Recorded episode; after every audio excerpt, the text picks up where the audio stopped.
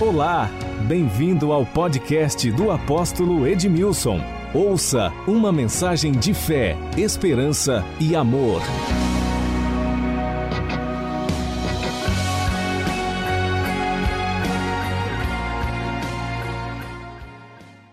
Filipenses 4:15 ao 17 diz assim: E bem sabeis, ó Filipenses, que no início do evangelho, quando parti da Macedônia, nenhuma igreja se associou comigo no tocante a dar e receber, senão somente vós, outros. Porque até para Tessalônica mandastes não somente uma vez, mas duas, o bastante para as minhas necessidades. Não que eu procure o donativo, mas o que realmente me interessa é o fruto que aumente o vosso crédito. Eu quero destacar o versículo de número 17. Diz assim: Não que eu procure o donativo, mas o que realmente me interessa é o fruto que aumente o vosso crédito. Não que eu procure o donativo, um presente, uma oferta, mas o que realmente me interessa é o fruto que aumente o vosso crédito. Eu acredito que todos nós passamos pelas mãos de um professor. Quantos aqui passaram por uma escola? Todos nós. E os professores geralmente são tão desvalorizados, na verdade. Eu creio, acredito que uma das categorias que mais deveria ser valorizada numa nação é o professor. Porque sem o professor não haveria um advogado, sem o professor não haveria um médico, sem o professor não tinha nem professor. não é verdade? E é interessante porque o professor ele ensina e o ensinamento dele não traz benefício de conhecimento para ele, é, para ele próprio. Ele ensina e o que ele ensina beneficia aqueles que são ensinados. O professor, ganhando tão pouco, ele dedica a sua vida e coloca o seu coração e a sua paixão como uma vocação para instruir desde a tenra idade até as universidades mestrados, doutorados, pós-doc, tantas outras coisas, tudo passa pelo professor. E o, e o professor muitas vezes não recebe os benefícios do ensino que ele ensina de uma forma adequada, mas ele continua ensinando. Então o professor ele não busca os seus próprios interesses, mas o que importa no professor é ver o seu aluno crescendo no conhecimento, alcançando níveis altos de conhecimento para o benefício da própria sociedade. Quantos professores nós temos aqui? Tem alguém que é professor? Temos muitos professores. Deus abençoe os professores. Diga amém. Deus abençoe os professores. Nós estamos trabalhando o tema recompensa da honra. O apóstolo Paulo, ele escreveu grande parte do Novo Testamento. E dentre as epístolas e cartas que o apóstolo Paulo escreve, sete delas ele escreveu de dentro de uma prisão. Ele estava em cadeias, algemado, preso, cativo. E ele escreve estas cartas, grande parte delas, de uma prisão. E o que Paulo ele ensinava através das suas cartas, ele não visava, em hipótese alguma, o benefício próprio, o benefício pessoal. Mas ele buscava o fruto que aumentasse o crédito daqueles que estavam ouvindo e aprendendo com ele. Quando ele escreve esta carta aos filipenses, Filipe, Filipe era uma das primeiras colônias, era uma cidade pequena da Macedônia. E Paulo ele está em Tessalônica e ele escreve porque a igreja de Filipe, eles enviam para Paulo, Filipos, na verdade, a cidade, é, ofertas, e não apenas uma vez, mas aqui ele se expressa dizendo por duas vezes. Epafrodito era um membro da igreja de Filipe, e ele é enviado pela igreja para estar com o apóstolo Paulo, se associando a ele no ministério, para que ele prosseguisse na proclamação do evangelho. Diz: olha, bem, vocês fizeram bem em se associar comigo, no sentido de dar e de receber. Ele diz: não apenas uma vez, mas mais, muito mais que isso. Eu já aprendi a viver em toda e qualquer situação. Eu já aprendi a viver em abundância ou na escassez. Muitas vezes passando necessidades. Mas vocês fizeram bem em se associar comigo. Ele diz: Eu não estou procurando donativos, presentes. O meu ensinamento não tem uma motivação de despertar vocês para que eu seja beneficiado, mas o que eu estou procurando com os meus ensinamentos é ativar algo poderoso em vocês que vai produzir frutos para vocês mesmos. Então, quando nós trabalhamos esse tema recompensa da honra, nós não trabalhamos o tema recompensa da honra buscando um benefício pessoal, mas o que nós ensinamos e queremos através do ensinamento é que você seja ampliado na expressão de honra para que você viva a plenitude daquilo que Deus conquistou através de Jesus Cristo na cruz do Calvário. Você pode dar um aplauso ao Senhor?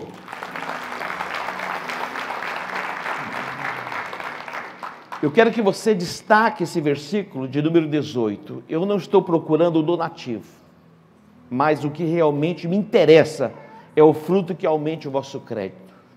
E Paulo vai fechar a carta, e depois, lá no versículo 19, ele vai dizer: Olha, por que vocês se expressaram em honra, se associando comigo e participando, muitas vezes, dos meus sofrimentos e suprindo as minhas necessidades? Ele vai dizer: O meu Deus, segundo a sua gloriosa riqueza em Cristo Jesus, há de suprir todas as vossas necessidades.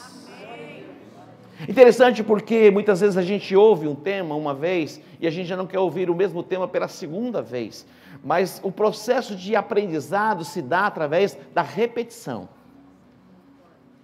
As crianças elas aprendem assim, através do processo de repetição. E é muito importante isso. Estarmos com os nossos ouvidos abertos e não fecharmos o nosso coração e atentos para recebermos tudo aquilo que Deus tem para falar conosco, e as fortalezas, e as construções, e os raciocínios que estão na nossa mente, que impede a germinação da semente, como que são espinhos que sufocam, sejam anulados. E esta semente caia numa boa terra e produza 30, 60 e a 100. O desejo do meu coração é que vocês estejam tão prontos, tão preparados no coração, para que produza 100 por um não apenas a 60, a 30. Eu sei que quando se produz a 30 já é bom, mas imagina a 60 e a 100. O agricultor, quando ele semeia, ele espera a colheita na sua plenitude. Estava conversando com um agricultor, ele tinha uma expectativa de colher 80 sacas de soja por hectare, era a expectativa do coração dele. Ele tinha aquela expectativa. E ele produziu, a terra produziu 79,64, faltou um pouquinho para os 80. Ele ficou feliz. Mas eu acredito que se tivesse dado os 80, ele tinha ficado muito feliz. Imagina, produzir 79,64 por hectare, a expectativa dele era 80. A expectativa do meu coração é que esta, esta palavra a respeito deste tema gere em você algo tão poderoso para você se expressar em honra e o favor de Deus se manifestar na sua vida de uma forma abundante. Não a 30, não a 60, mas a 100 por um. Diga 100 por um. Diga essa é a expectativa do meu coração. Observe Filipenses 3, 1. Olha o que o apóstolo diz: Quanto ao mais, irmãos meus, regozijai-vos no Senhor. E diz: Não me aborreço de escrever-vos as mesmas coisas, e é segurança para vós. Olha só. Esse texto, eu troquei o texto, né? Deixa esse aqui mesmo. o outro. Depois a gente volta para esse aqui. Filipenses 3.1 esse, né? Aquele outro que você projetou, do tributo o anterior, este. Não que eu, não que eu procure o donativo, mas realmente o que me interessa é o fruto que aumente o vosso crédito. Esse, Filipenses 4,17. Vai para o próximo texto. Não é esse não. tá bom. Filipenses 3,1. Eu não sei se o texto está certo. eu coloquei aqui, quanto mais irmãos meus, regozijai-vos no Senhor, não me aborreço de escrever-vos as mesmas coisas que é segurança para vós. Olha só, Paulo está dizendo: olha, eu não me aborreço de falar com vocês do mesmo tema, do mesmo assunto, porque é segurança para vós, porque eu sei que a semente que vai ser plantada, ela vai germinar. E se a semente que eu plantei germinar a 30, eu planto outra semente para germinar a 60 ou a 100. Então, que você possa receber toda a palavra que sai do altar e que a palavra que sai do altar produz em você a 100 por um. Interessante, isso, porque o próprio Jesus disse que a semente ela produz segundo a sua espécie. A semente ela produz segundo a sua espécie. Pense a respeito disso. O que semeia, semeia a palavra. Então, conforme a palavra é semeada, ela vai germinar no seu coração conforme ela está sendo semeada. Se nós falarmos sobre família, nós teremos o que? Famílias restauradas. Se falarmos a respeito de santificação, vai ter o que? Santificação. Você pode entender isso? Se falarmos a respeito de cura divina, vai ter cura divina. Se falarmos a respeito da salvação, vai ter salvação. Então, conforme a palavra liberada, ela vai germinar em nós e produzir em nós, conforme a palavra que está sendo semeada. É tão interessante porque um dos temas que sempre ministramos, falamos a respeito do poder da confissão. O poder da vida e da morte está na nossa língua, nas palavras que saem da nossa boca. E algumas pessoas continuam a proferir palavras de morte. Interessante porque outro dia estava ouvindo a respeito disso, pessoas que liberam palavras de maldição sobre o esposo, sobre a esposa, sobre os filhos, sobre a cidade, sobre a nação. Tem pessoas que liberam palavras de maldição? Tem. É impressionante, tem pais que liberam palavras de maldição sobre os filhos. Eu pensava que isso já não existia mais. Olha a minha inocência a minha pureza. É verdade. Eu pensava que no nosso meio, no nosso contexto, não tivesse ninguém que liberasse palavras de maldição sobre a esposa sobre a esposo. Ou os pais sobre os filhos e os filhos sobre os pais.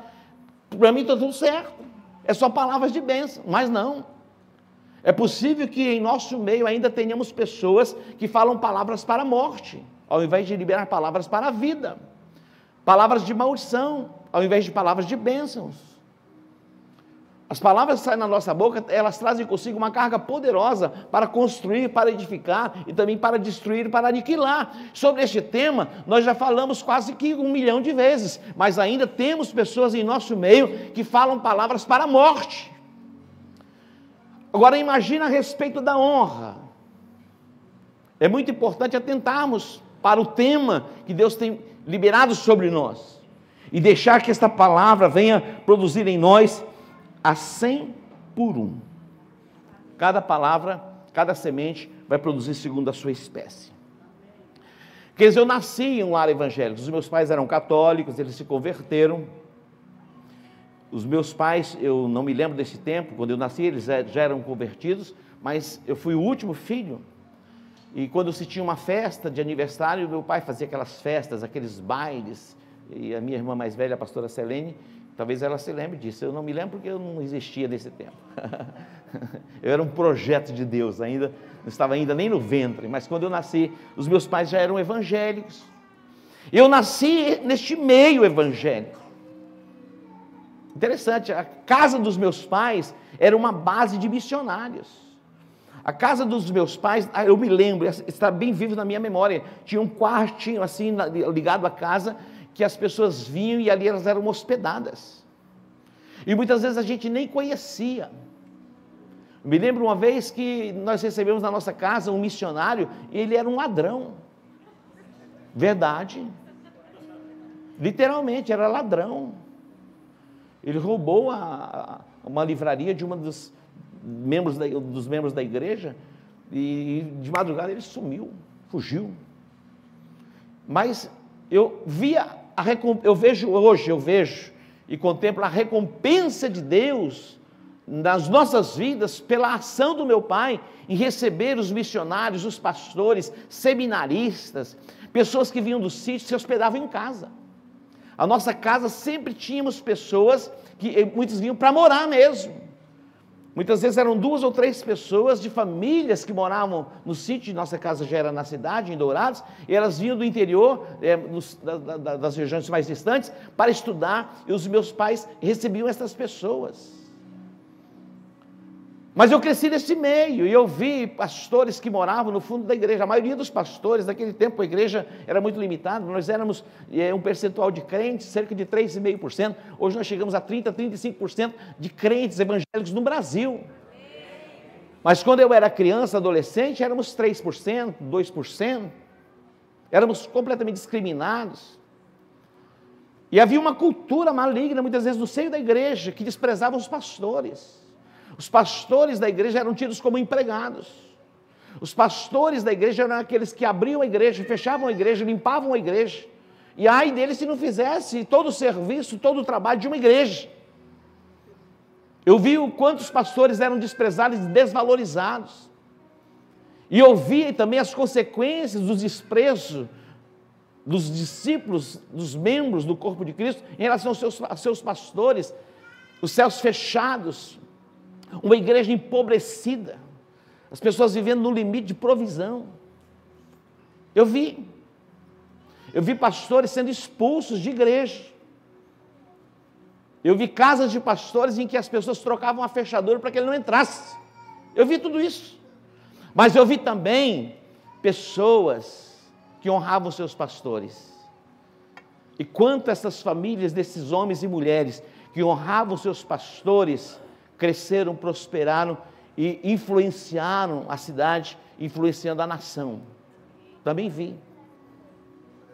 O que, que o apóstolo Paulo está dizendo é o seguinte: eu não estou procurando, através do meu ensinamento, despertar em vocês um sentimento para que vocês tenham dó e pena e compaixão de mim, mas eu estou procurando ensinar vocês para que vocês mesmos sejam beneficiados pelo ensinamento. Em primeiro lugar, nós devemos honrar ao Senhor sobre todas as coisas. Diga honrar a Deus em primeiro lugar. Honrar a Deus em primeiro lugar. O primeiro lugar da sua vida não deve ser da sua esposa ou do seu esposo. O primeiro lugar no seu coração não deve ser dos seus filhos ou dos seus pais. O primeiro lugar no nosso coração deve ser do nosso Deus, em honrar a Deus sobre todas as coisas. A Bíblia fala a respeito de Ofini e Finéias, 1 Samuel capítulo 2, versículo 30. Olha o que diz este texto.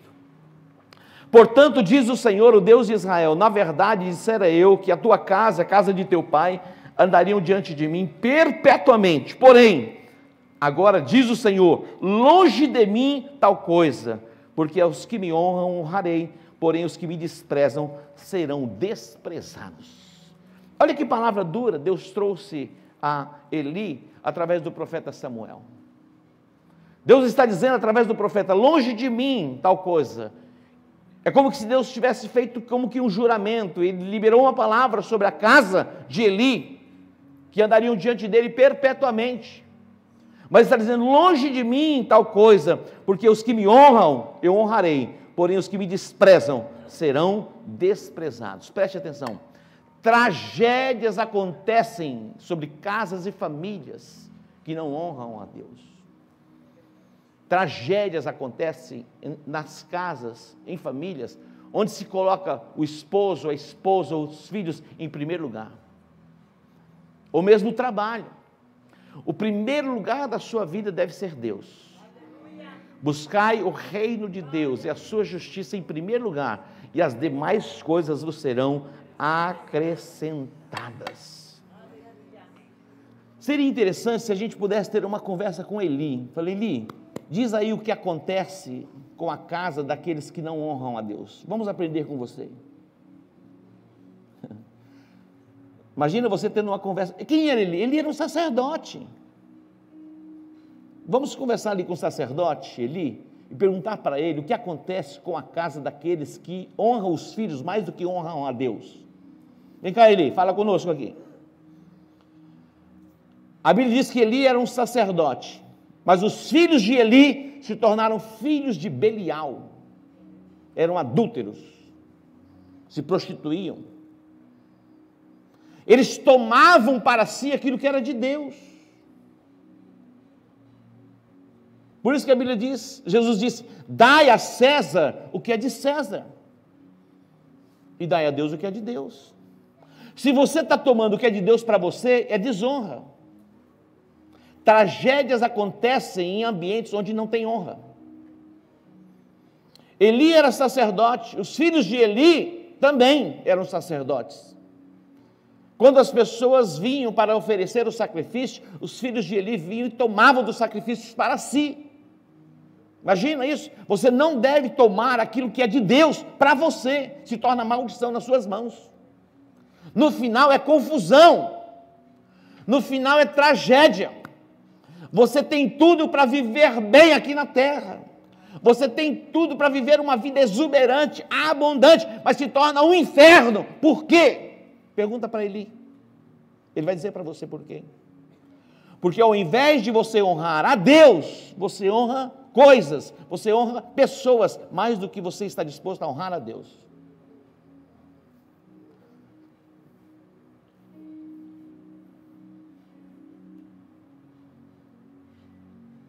O Senhor conhece o nosso coração. A Bíblia diz que nos dias de Eli, a palavra de Deus se tornou rara e as visões já não eram frequentes.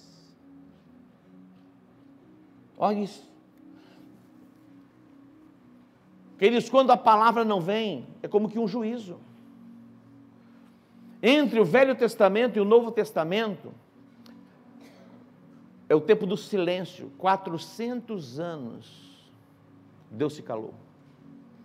Ninguém ouvia a voz de Deus. Entre Malaquias e o primeiro evangelho, Mateus, entra em a sessão Jesus, entre Malaquias e João Batista, que é o primeiro profeta que se ouve no Novo Testamento, que traz consigo a unção de, Eli, de Elias, que vai converter o coração dos pais aos filhos e dos filhos aos pais, para que a terra não seja ferida por maldição, 400 anos. Pergunto, quanto tempo você está sem ouvir a voz de Deus? É tragédia, meu irmão. Principalmente para nós pastores. Imagina um pastor que não consegue ouvir a voz de Deus. O que ele vai transmitir? Nada. Não tem o que transmitir não tenho o que compartilhar. É impossível. Pois nos dias de Eli, a, a palavra de Deus vai se tornar rara e as visões já não vão ser frequentes. Por quê? Por causa do pecado e a transgressão de Eli, que entre honrar a Deus e os seus filhos, preferiu honrar os filhos.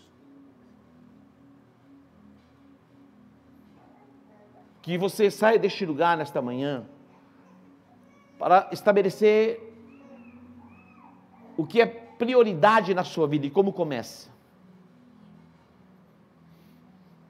Mas de coração, porque a Bíblia diz assim: esse povo me honra com os lábios, mas o coração está longe de mim. É possível.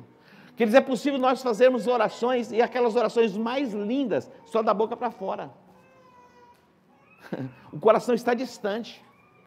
Você já viu aquelas orações, você está orando, colocando as palavras, mas tua mente já está em outro lugar? Imagina um trem desse. Você se ajoelha para orar e a tua mente é invadida por pensamentos que vêm de tudo quanto é lugar. E você não consegue se concentrar na presença do Senhor, o Deus Todo-Poderoso.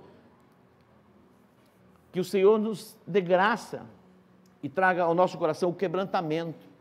E que nós possamos, nós mesmos, nos humilharmos diante do nosso Deus.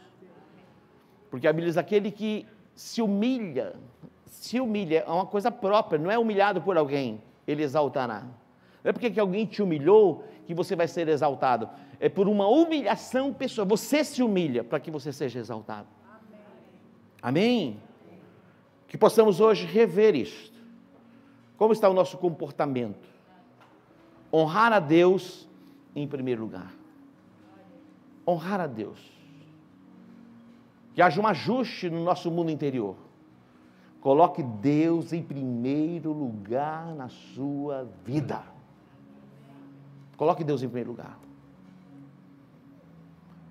Outro dia eu estava conversando com uma pessoa, estava testemunhando a respeito de um jovem, que a família não é evangélica, vem do mundo muçulmano, islâmico, e o filho se converteu aqui. E quem se converte nesse mundo é o que? Desprezado, é rejeitado perde a herança, Mas o filho se posicionou entre a herança deste tempo presente e a herança que há de vir no futuro, na vida eterna, eu abro mão da herança do presente para a herança eterna. É que a gente não consegue dimensionar bem isso. Quando nós olhamos para Esaú e Jacó, Esaú ele tinha o direito à primogenitura. Primogenitura diz respeito a futuro. Quando o pai morre, o filho mais velho, ele tem porção dobrada na casa dos pais. A nossa cultura ocidental não entende muito bem a respeito disso. Mas neste contexto em que a Bíblia foi escrita, era muito precioso ser o primogênito. Porque, na verdade, imagine uma família com dez filhos. O filho mais velho é aquele que vai à frente juntamente com o pai, e o último é que traz a carga mais leve. Imagina, o mais velho vai desbravando juntamente com os pais, com os seus pais. E é muito justo que o filho mais velho tenha, não é verdade? A porção dobrada. Porque ele trabalhou mais, se esforçou mais. A minha irmã, essa Helene, é a mais velha. Eu sou o caçula. Vou abrir mão da minha herança para ela. Ó, oh, deu, deu, deu palminha, né? Mas a herança que meu pai deixou não foi um, bens, foram valores. Ah, aí sim, hein? Ai, ai. Tá todo mundo de olho na casa do meu pai, eu estou brincando. Brincadeira. Mas nesse contexto era muito precioso, porque receberia porção dobrada e reinaria sobre os irmãos. Esaú ele foi para o campo caçar e demorou um pouco. Quando ele volta, o irmão dele tinha feito um guisado saboroso. Imagina, vermelho, com tomate, aquela coisa maravilhosa. O Esaú, meu irmão, chegou e disse: E aí, compartilha comigo dessa bênção. Ele falou: Me vende o direito da primogenitura. Sabe o que ele disse? Do que me vale essa primogenitura? Do que me vale isso? Queridos, presta atenção. Nós estamos tão apegados ao presente que desprezamos o futuro. Porque a primogenitura de, de, de, dizia respeito ao futuro. O que me interessa é o futuro, eu quero viver é o presente. O que me importa é o presente, é o agora.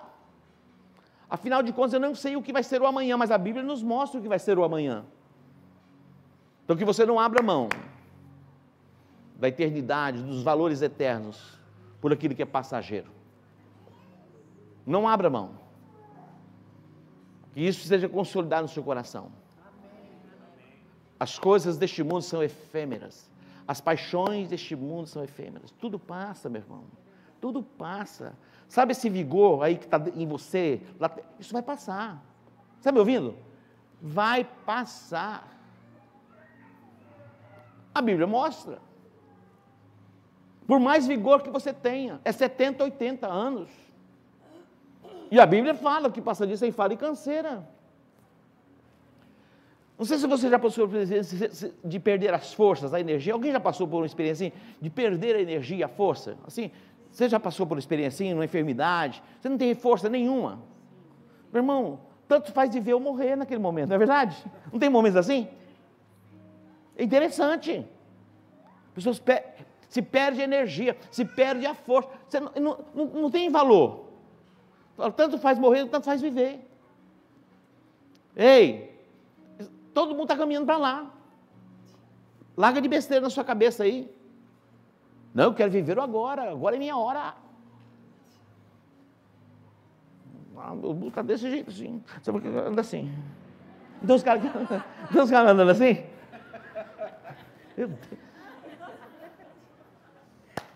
Estou falando que não pode fazer na academia, mas não pode ser só para mostrar, não tem sentido trem desse. Vamos terminar, né? tá bom, mas tem que terminar por causa do horário. A gente vai continuar. Você vai colocar Jesus em primeiro lugar, o Espírito Santo, tudo no seu lugar. E você vai aprender a honrar as pessoas. A quem honra, honra. A quem tributo, tributo. A quem imposto, imposto. Se coloque em pé.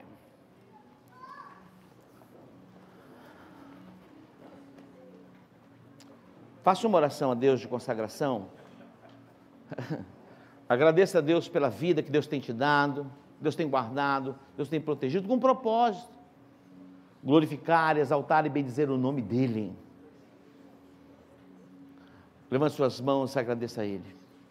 Pai Santo, te agradecemos e te bendizemos por esta manhã na tua presença, a igreja reunida. Te agradecemos pela palavra liberada sobre nós. Que o óleo fresco desça sobre a nossa cabeça. Que a palavra revelada esteja no nosso coração. Que as cadeias do inferno sejam quebradas. Os sofismas agora sejam destruídos e aniquilados. Toda construção de pensamento que contraria a tua palavra. Ó oh Deus, como igreja, queremos nos expressar em honra uns aos outros, ao Senhor, ó Deus, à família, ó Deus, aos líderes, aos pastores, aos apóstolos, aos bispos, que a tua mão venha sobre nós, que a mão do Todo-Poderoso te guarde e te proteja, que a sua semana seja muito abençoada na presença do Senhor, o Deus Todo-Poderoso, que os teus olhos sejam iluminados mais e mais, que não falte óleo fresco sobre a tua cabeça e a palavra revelada do teu coração.